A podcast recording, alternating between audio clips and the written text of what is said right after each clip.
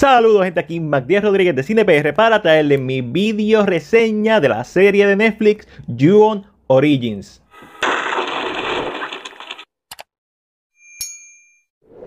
Esta serie de Netflix basada en la franquicia de ju trata principalmente sobre tres personajes. Yasuo Odajima, que es un investigador paranormal que forma parte de un programa de televisión. Haruka Onjo, que es una actriz que comienza a experimentar con su novio eventos paranormales y Kiyomi Kawai, que es una estudiante que acaba de ser transferida a una nueva escuela. Algo que no esperaba es que la serie no fuera parte de la cronología de las películas, sino que la serie comienza indicando que estos fueron los eventos que inspiraron al filme, aunque todos sabemos que eso es una forma de mercadear la película y simplemente tener libertades creativas. Por lo que no vamos a ver a la icónica Sadako ni a Toshio. Básicamente la misma premisa, quizá un poco más eh, basada en la realidad. Y tenemos en esta ocasión el fantasma de la mujer de blanco, que al igual que Sadako, es un fantasma dentro de esta casa en donde pasaron eventos violentos que hicieron que su espíritu, por ser de, de de venganza, de furia, se mantuviera ahí y básicamente maldice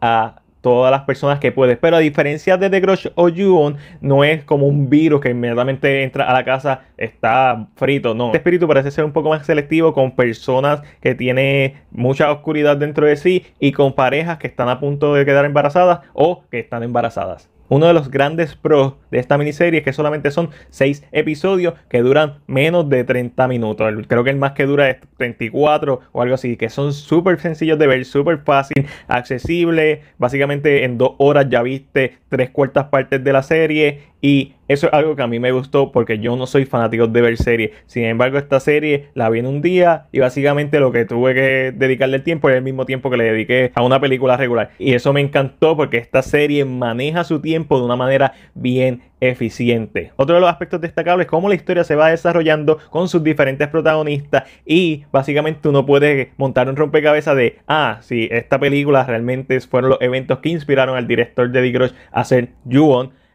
él sacó este elemento de esta parte, sacó este elemento de esta parte y eso es bien divertido de hacer. Una de las cosas que esta serie se diferencia de las demás partes de la franquicia es que no funciona como una antología de historias contadas que se van mezclando entre sí, sino es simplemente una narrativa eh, lineal y funciona. A mí me encantó eso porque a veces como que especialmente viendo The Grudge, el filme que salió a principios de este año, eh, es algo que es parte de la franquicia, pero no está de más reinventar. Buen elenco, buenas actuaciones, buena dirección, buena historia. Le faltó un poco de impacto a la misma en los aspectos sobrenaturales y en los sustos sobre los. De los fantasmas. Pero lo que le falta de eso le sobra en el horror que es la vida. Lo que es violencia doméstica, abuso infantil, muertes, violaciones etcétera. Y creo que eso es lo más que me impactó de la serie. Su horror supernatural, pues tiene una parte que tiene que ver con un bebé que está bien creepy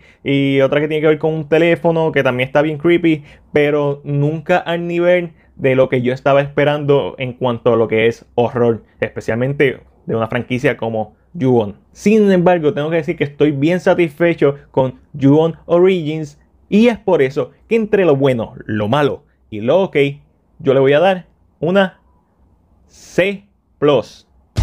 Pero esa es solamente mi opinión. Ahora déjame saber la tuya en la sección de comentarios. Como siempre, si te gustó este video, dale like y compártelo. Recuerda suscribirte a nuestro canal de YouTube y darle a la campana de notificaciones para que no te pierdas nuestro contenido. Este fue Mac de CinePR y será hasta la próxima.